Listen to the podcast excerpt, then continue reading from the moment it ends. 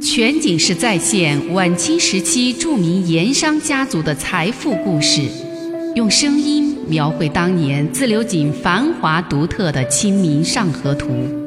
据王瑞小说《盐商世家》改编，悦享九零八自贡文化旅游广播为您倾情演绎《自流井往事》。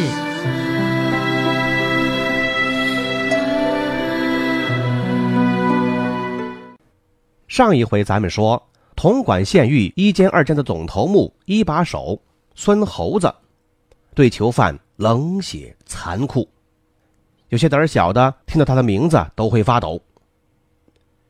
对孙猴子这个人，王朗云多少知道一些，入狱以后还曾经听同监室那个姓何的酒楼老板说过不少。他心想啊，对这个蛇蝎心肠的冷血狱头，还是提防点为好。哎，没想到孙猴子对他居然是相当的客气，每次见了都是一口一个“朗翁”，叫得非常的客气热情，好像王朗云不是他手下的囚犯，而是请来做客的贵客。为什么？孙猴子明白，盐商首富入狱，这就是他捞银子的好机会，这不是什么天上掉馅饼，这是天上掉银子。再说。穆师爷还通过里外嘴打过招呼，县衙刑名师爷的面子，他是不能不给，也不敢不给。所以王老云入狱不久，两个同事狱友就转到了其他监室，他就住了单间住的地铺也改成了高脚木床，一日三餐专人做好了送进县狱，这就跟住高级客店差不多了。唯一的区别就是不能迈出监室的门槛。王朗云当然也明白，孙猴子这么做是冲他的银子来的。王老云久经商海，阅人无数，经手的银子何止是万千，所以他反倒觉得，如果只是冲银子来的，就好对付了。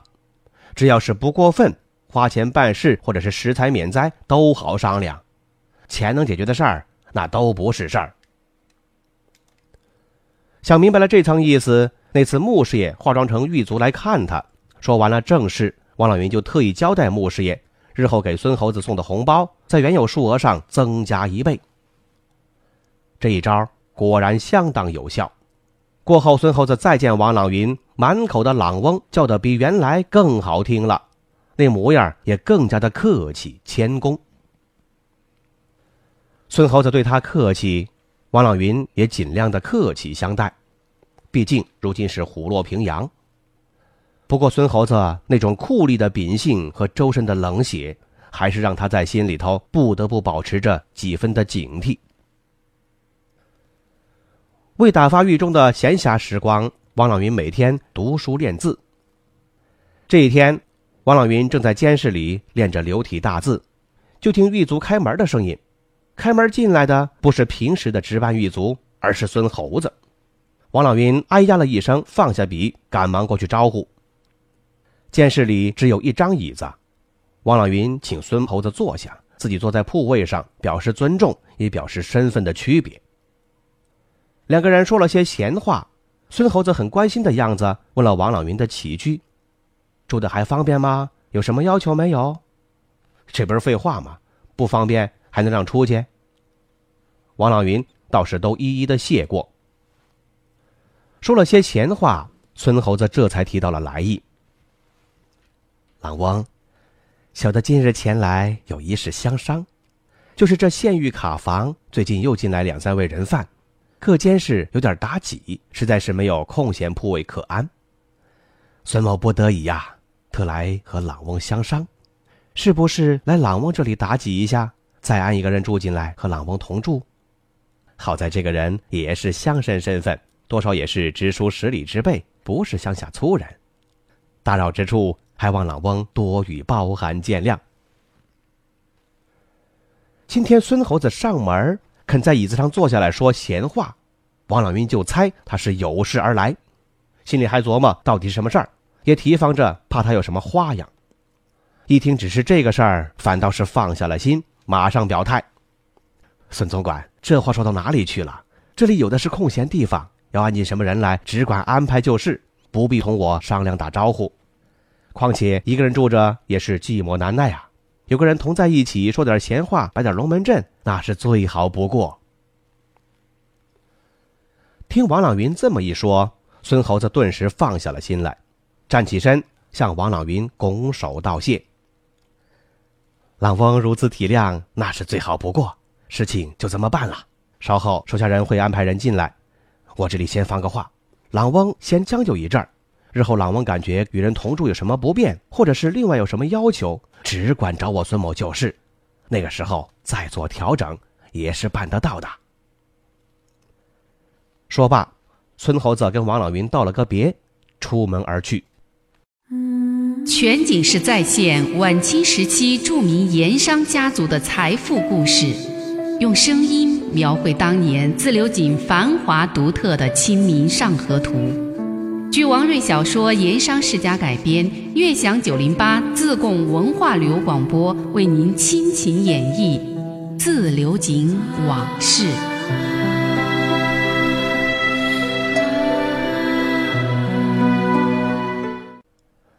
到了下午，果然有狱卒把一个人犯连同着一堆衣物、被盖、用具等等给送了进来。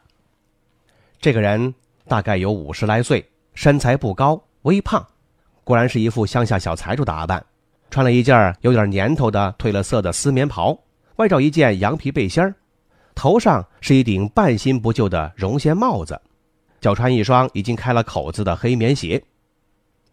让人印象最深刻的是这位小财主嘴唇上那两撇八字胡，修得很规矩，也很醒目。胖乎乎的一张脸，肉头很厚，两边腮帮子尤其突出，特别显眼。就像是嘴里呀一直含着两枚大枣。狱卒把人和东西送进来，就关上门走了。那个小财主大概是第一次吃官司入狱，看那个样子啊，垂头丧气的，很沮丧。狱卒走了以后，他在铺位上一坐，坐了好一阵儿，带来的东西也是散乱的放了一地，不想去收拾整理。王朗云想。这是今后天天同处一室的狱友，那孙猴子又特意来关照过，就想帮这个人整理床上的衣被和日杂用品。谁知道王朗云刚站起来，还没碰到那些东西，那个人突然站起身来，拉住了他的手，神情有些急切的问道：“听说你就是自流井王三味堂的当家人王朗云？”王朗云莫名其妙啊，不明白什么意思，顺口回答。鄙人正是王朗云。对方似乎有点不肯相信的样子，还是拉住他的手：“你果真就是那个被人叫做河东王的那个王朗云王四大人？”正是。王朗云点点头，越来越不明白了。没想到那个小财主当场双膝下跪，朝王朗云重重的磕了三个响头，又抱住他的双腿垂泪哭求：“王四大人，不，王四爷。”你老人家行行好，一定得救我一命啊！哎呀，王老明完全没有料到，这个从来不认识的、连姓什么都不知道的乡下小财主，给他来上这么一出，一时间不知所措。况且这是县狱的囚室啊，两个人的身份都是囚犯，响声弄大了，惊动了狱卒，闹出什么事儿来，对谁都不好啊！王老云连忙弯下了腰。把下跪的小财主用力的拉起来，一边扶到床沿上坐下，一边说：“你这是何苦来？使不得，万万使不得！老兄有话慢慢说，何必如此举动？让人看见了也多有不便。”王朗云掏出自己的手巾给小财主擦泪，又从自己的茶壶里倒了半碗温热的茶水，递给对方喝上几口，劝慰道：“常言道。”男儿有泪不轻弹，只是未到伤心处。老兄如此悲伤垂泪，想必也是遇到了特别值得伤心之事。说罢，又朝对方很是理解的笑了笑，拿起茶壶给自己也倒了半碗水，一边喝着一边跟他说话：“你我此前虽说素昧平生，但今日却同居一室，成了朋友，想来也是天意。既然是朋友。”老兄有什么难处，不妨细细道来。不说相助出力，就是多个人帮忙出主意也好啊。停了停，他又说道：“如今你我二人同住这卡房监室，怕也不是一日两日就能分开，有的是时间闲摆细聊。老兄如蒙不弃，相信于我，日后就把伤心事细细道来。我王某能相助相帮的，一定尽力而为。这一席话才是正中下怀。那个小财主努力把情绪慢慢平静下来，又喝了两口茶水，稳了稳心绪，这才把自己的遭遇向王朗云如实诉说。原来这个人姓黄，名富安，现年四十八岁，富顺永年人，是一位乡下的小财主，家里头有几十亩的田土，还开了一家打米房，一家油坊，都是祖上传下来的产业，在当地也算是富庶人家。黄富安从小没读过什么书，也没有什么见识，四十来岁了，从来就没出过远门。别说是省城那些大世面了，就是县城或者自流井那些繁华地方，他一辈子也难得走过几次。他是舍不得花钱呐，一辈子抱定的就是小富即安这样的人生宗旨，与人无争，但是也绝不让人家占他半点便宜。可偏偏就是这不肯吃亏。也不肯与人方便的这种乡下小财主的心理，却让他吃了大亏，让他吃了官司，并最终入狱。黄福安有一家打米房和一家油坊，在永年乡下，这就算是大产业了。方圆几十里的农户，包括自家没有米房油房的小地主，都来黄家打米、磨面、榨油，生意不错。这份收入有时候能超过了田地里稻谷的收成。既然生意如此的兴隆，当然就会有人眼红了。眼红黄家的还不是外人，跟黄家有点亲戚关系，就是宋家，也是一个乡下小财主。就因为眼红，就起了一场地界纠纷。宋家的当家人叫宋平顺，是黄福安的远房表哥，人倒是个老实人。当年黄家的父亲一辈办油坊。为了方便乡民，就打算修在大路旁一个要道口，所选的地基正处于黄家和宋家地界的交界处，所占之地大部分在黄家，宋家那边也是占了一小部分。因为是亲戚，宋家前后两代人也是本分人，彼此关系不错。宋家那点地就算是无偿提供，宋家每年来榨油打米，黄家也是不收分文。不过，双方没有就此正式签订过契约，只是口头协议。祖辈两代人都按这个约定执行，二三十年了，从来就没有发生过纠纷。不过，到了近两年，情况就有了些变化。这一来是黄家的米坊油坊生意日渐兴隆，黄家更有钱了，和宋家一比，这差距就越来越明显。第二，就是宋家的两个儿子。其中有一个小儿子叫宋世贵，从小娇生惯养，长大以后不求上进，却学会了游手好闲，成天跟村上镇上一帮闲杂人等混天过日子，养成了很多的坏毛病。宋世贵不走正路，他老子拿他没办法。不过宋家毕竟是家底有限，没那么些钱让宋世贵去挥霍，这就让宋世贵觉得很不爽，不痛快。尤其是看到那既是近邻又是亲戚的黄家，因为打米房和油房家业越来越兴旺，他就更不爽了。去年，宋世贵跟一帮狐朋狗党闲聊的时候，偶然听说黄家的油房占了宋家的地，他就回家问老子：“嘿，这老家伙还吞吞吐吐，不肯说明白。”哎，老子的这番模样更让宋世贵坚信了。黄家油坊占了自家的地，他就决定在这上头做点文章，让黄家拿点银子来花。找狐朋狗友商议，有人就跟宋世贵说了：“先不管你老子态度如何，直接找黄家谈判，让他先出点血再说。”宋世贵一听有理，那天就约了一个能说会道的混混上门找黄富安交涉油坊地界的事情。全景式再现晚清时期著名盐商家族的财富故事，用声音描绘当年自流井繁华独特的《清明上河图》。据王瑞小说《盐商世家》改编，悦享九零八自贡文化旅游广播为您倾情演绎《自流井往事》。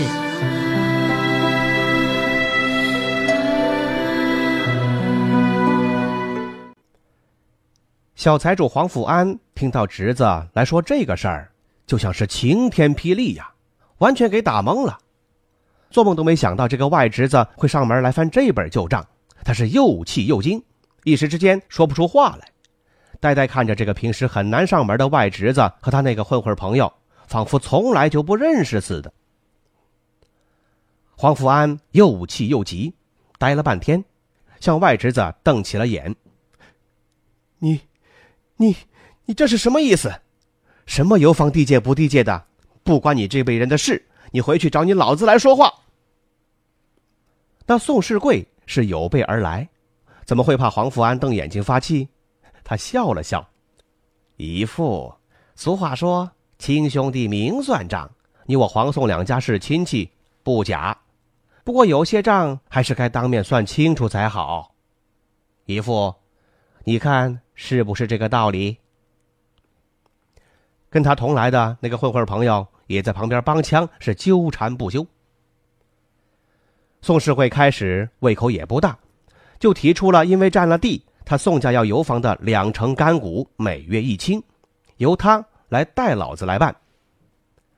黄帆是那种俗称的乡下土老肥，几代人靠着勤巴苦挣，再加上省吃俭用，积攒下了一点家产，不容易，怎么肯如此拱手让人给分走一部分？所以他是断然拒绝。我不跟你说。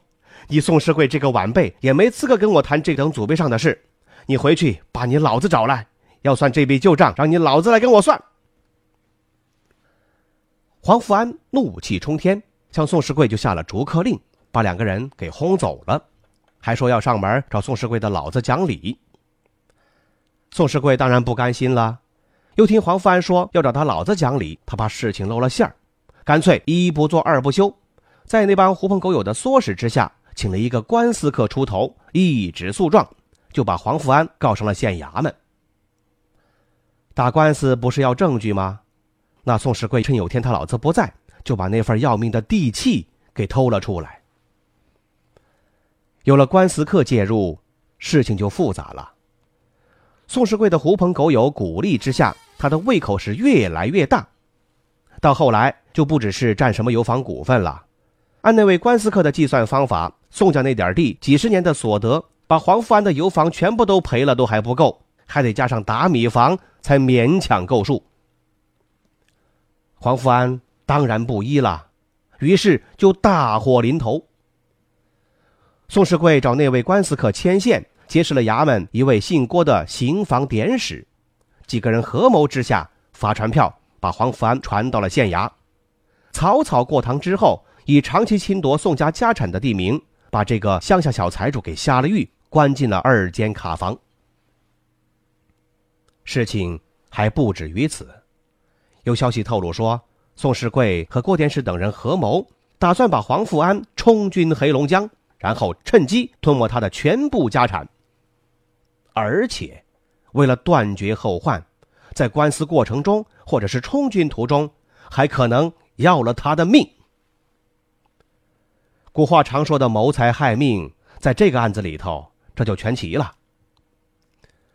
黄福安是一个乡下小财主，从本质上讲，不过是一介村夫，既没什么见识，也没有深厚的人际关系和背景，突然之间就大祸临头，他是完全招架不住，也乱了方寸。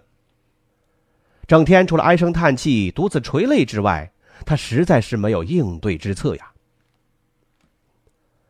后来，同监视的一个狱友看他老实可怜，才好心指点他，想办法破财免灾，向孙猴子求救。黄福安这才如梦初醒，通过一个狱卒求到了孙猴子名下。说起来，孙猴子跟黄福安当年还是小同乡，永年和板桥镇相距不远。孙猴子小时候还到过黄家的打米房和油坊玩过。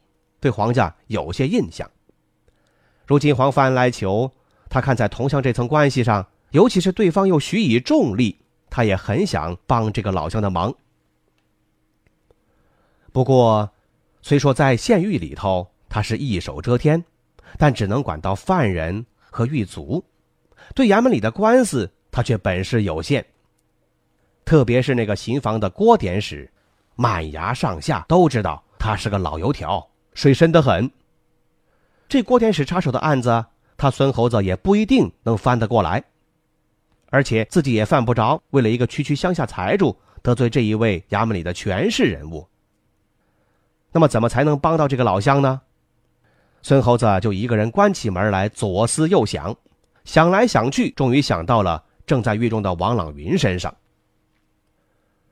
王朗云这个自流井盐商首富，他的权势和官场背景。以及他手下的智囊谋士，他穆师爷孙跛子这帮人的本事和手段，孙猴子早就知道。这次水利局案发，虽然说关进了二间卡房，但此案最终如何进展、如何结局，从种种迹象来看，还难以预料。不过，从孙猴子多年衙门的经历阅历和他的直觉来判断，他料定最终陆基不一定能扳倒王朗云。这也是自入狱以来，他一直善待王朗云的原因之一。而且他也知道，王家那位手眼通天的穆师爷和县衙李歪嘴的关系非常深。如今要斗过郭典史，把黄家的案子给翻过来，在偌大一个富顺县衙，恐怕除了知县陆基和他的心腹李师爷之外，也就只有李歪嘴了。这样一想。才有了孙猴子出面把黄福安转过来和王老云同处一室做狱友的这番经过。事前他也暗示过黄福安，要利用好和王老云整天相处的机会，彼此联络好感情，争取到这位盐商首富的好感之后，再设法向他求助。按王老云的个性，孙猴子估计会答应帮忙。只要王老云点头答应下来，他就会安排穆师爷在李歪嘴那里打点，想办法翻案。没想到黄福安这个乡下财主，他心里搁不住事儿，刚刚见面他就跪拜求情。王老云听过这一番的冤情哭诉，他才明白了孙猴子安排这个乡下小财主来跟他同住一室的良苦用心，不禁沉思不语。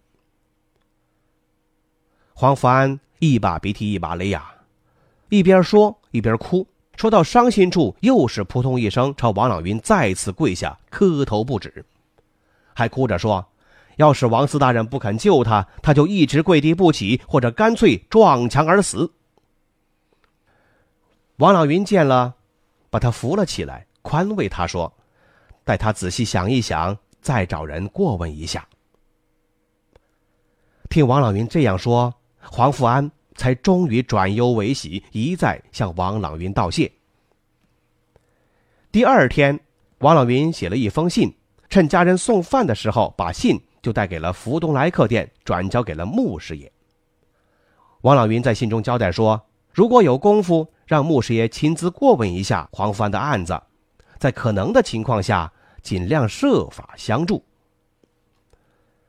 那么，穆师爷怎么设法相助呢？咱们明天再说。漫步抚溪河畔，天车脚下，古岩井旁，总会有一种情愫潜滋暗长。那些和盐有关的故事、传说、历史，或凄美，或悲壮，共同诉说着的两个字：家乡。悦享九零八。话说自流井。